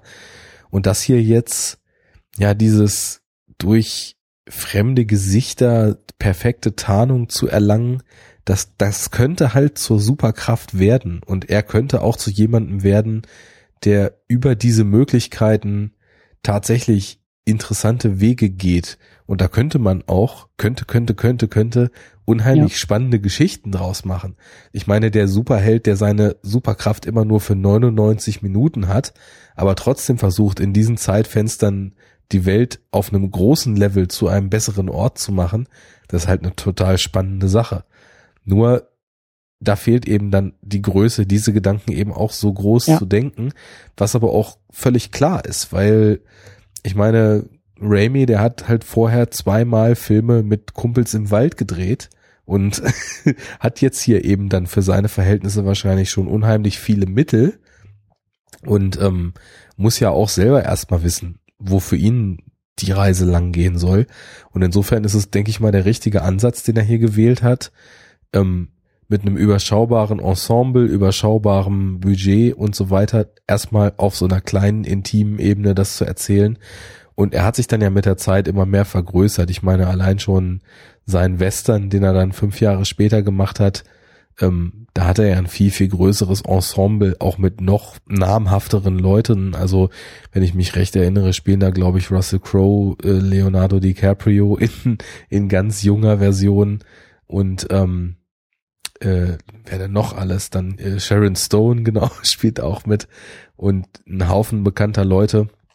Äh, klar, das, das wurde dann immer größer und ist dann irgendwann in Spider-Man geendet.